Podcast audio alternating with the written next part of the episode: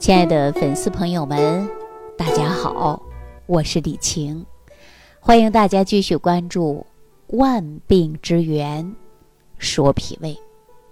我在《孝林广记》上看到了一则故事，说两个穷人在一起做梦，一个问：“将来有一天你当了皇帝了，你打算做啥呢？”说我要吃饱了就睡，醒了就吃。发问人就说了：“你真是个呆子！要是我的话呀，我要吃了又吃，哪里有时间睡觉啊？”那看到了这样的故事啊，对我们天天能吃饱饭的人来说，它就是个笑话。可是我们想一想。如果对穷人来讲，啊，咱说五八年挨饿的那个年代，那对那个年代的人来讲，我们说没有什么比吃更重要的的。大家想一想，是不是这个道理啊？那说到吃呢，我们这个食物与健康是人们日常生活当中遇到并且不可回避的一个问题。必须要引起每个家庭的高度重视，因为当今的社会呀，物质丰富了，吃什么都有了。那当然，我们面对选择食物上，却是一脸茫然。比如说，上班族今天中午吃什么呀？哎，不知道呢。要到中午了，随便点外卖了。下班了吃什么呢？哎，不知道了。朋友一叫，大排档、夜宵，就开始胡吃海喝了。这种是不是啊？那问我们家庭当中煮饭的这个人，哎，一天吃什么饭呢？哎呀，不知道了，去菜市场看看再说。所以呢，我们现在很多人对食物的选择产生了困难症，一脸茫然，不知道吃什么好。也不知道如何吃，也不知道如何才能吃得好。那我经常说呀，你吃对了，对身体是健康的；你吃错了，有的时候啊，它会让你生病的。比如说当今的三高症：高血压、高血脂、高血糖啊，当然现在还有高尿酸。那这些都是跟吃有直接的关系的。所以我们很多人在吃上。过去是吃不上，现在是吃上，吃错、吃多、吃撑，给自己吃出问题来了。所以说，如何吃能吃好，还能疗养身体呢？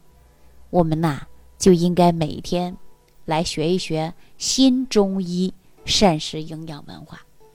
那我对这个新中医膳食营养文化呢，也提出了三氧化浊毒的概念，比如说。食养，通过食物的属性来营养我们的身体，再加上就是营养，营养当中我们可能会用到一些营养素。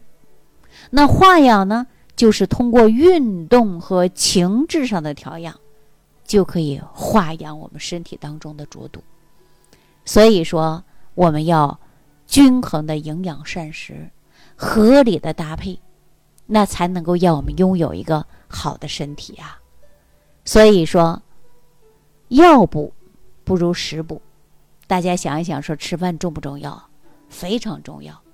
所以我们在饮食当中，不仅要吃的舒服、吃的健康、吃的明白，你还得吃的有效。所以中医讲到药食同源，那我们既是药物，它也是食物啊。所以说。药物和食物，它都有自己的偏性。那随着我们人类社会不断的发展，那人类呢也积累着一定的财富。比如说，懂得日常生活当中饮食，懂得药食同源，懂得保健。那自古以来呢，都说到药食同源，食药兼用啊。那我们古人讲到的。食药兼用，那从这一句话上，我们想一想，某一种食物它有药用的价值，当然它也是食物啊。所以与药物相比呢，我们这食物啊，可以呢更安全一些，偏性更小一些，能够阻止疾病优点更多一些。所以说，食物它会分为平性、稳定、安全，没有毒副作用，它能缓解疾病。那疾病之后呢，它还能够有滋补身体的作用。所以说，对于慢性疾病，它能帮你减轻痛苦；对于我们体虚的，它又适合进行调补，比如说防止疾病、调和气血、平衡阴阳、延年益寿啊。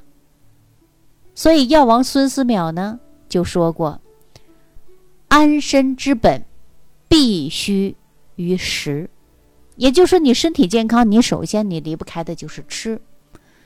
古人常说：“不知食宜者，不足以全生。”也就是说，你食物的属性你也不知道，食物的营养你不知道，你怎么能够养生？是不是啊？古希腊著名的医生啊，古希腊有一个著名的医生，欧洲医学奠基人，也被称之为医学之父，就是希波克拉底呀。他曾经说过：“说你的食物。”就是你的医药，因此《黄帝内经》当中也讲了“五谷为养，五果为助，气味和而服之，以补精气”的说法。所以说，说到养生啊，我们一定要知道食物本身的属性。所以说，我们应该把注意力集中在饮食和调养方面。那我们现在很多人呢，就忽略这一点，比如说。餐桌上永远就是那老三样餐桌上的饮食习惯永远就没有改变过。那有很多人呐，经常说遗传疾病。那你说你餐桌上都不改变，你是不是遗传很多习惯，遗传很多疾病？当然，基因有一部分，后天也是占有一大部分呐。那说到这儿，我跟大家说啊，饮食决定你吃出健康，饮食也决定了你吃出疾病。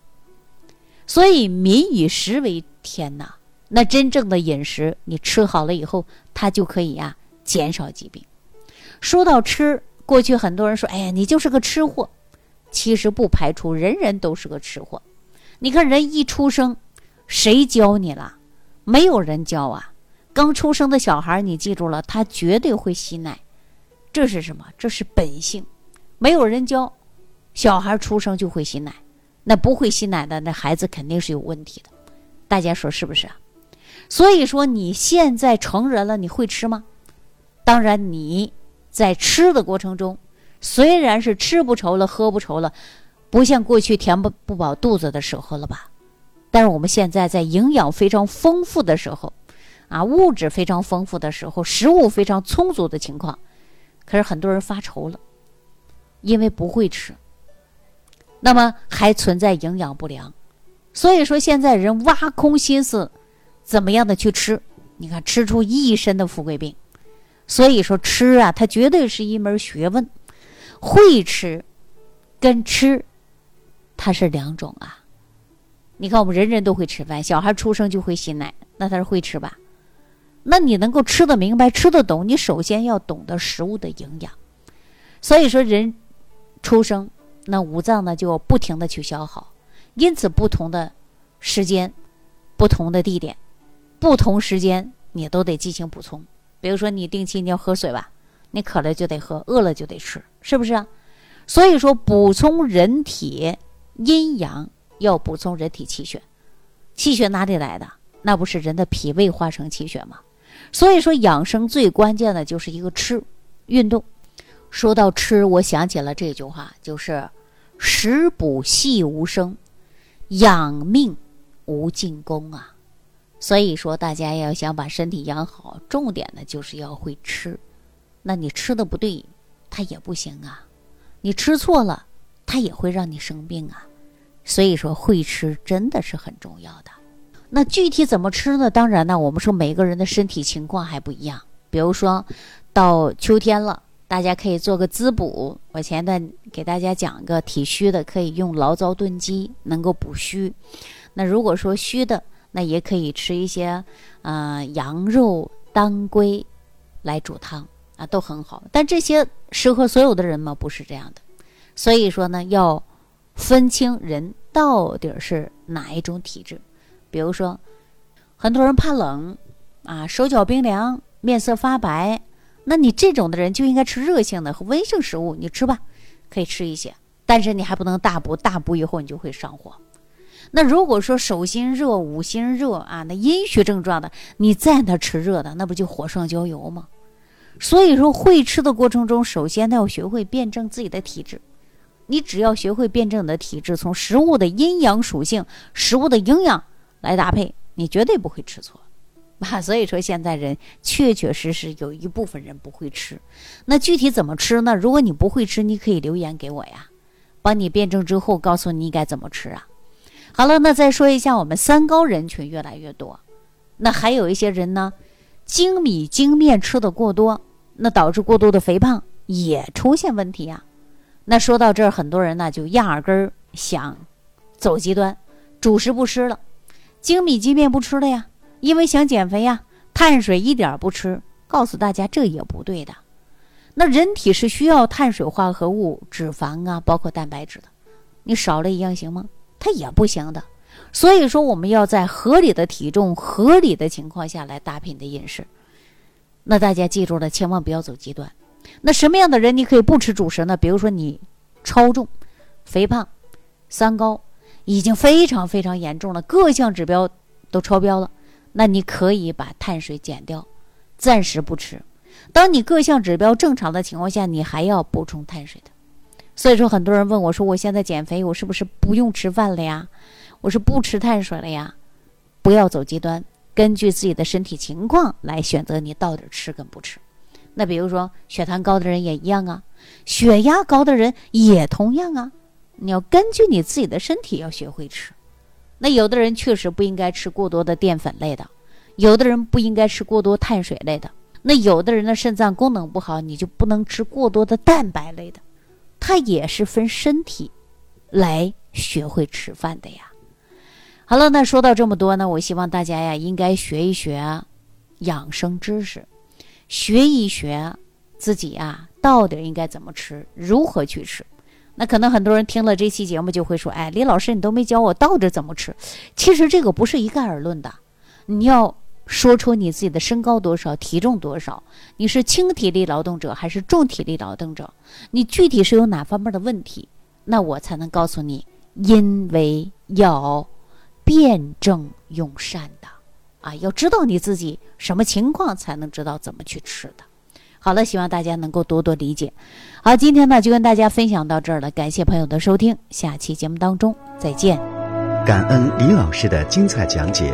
如果想要联系李老师，您直接点击节目播放页下方标有“点击交流”字样的小黄条，就可以直接微信咨询您的问题。祝您健康，欢迎您继续收听。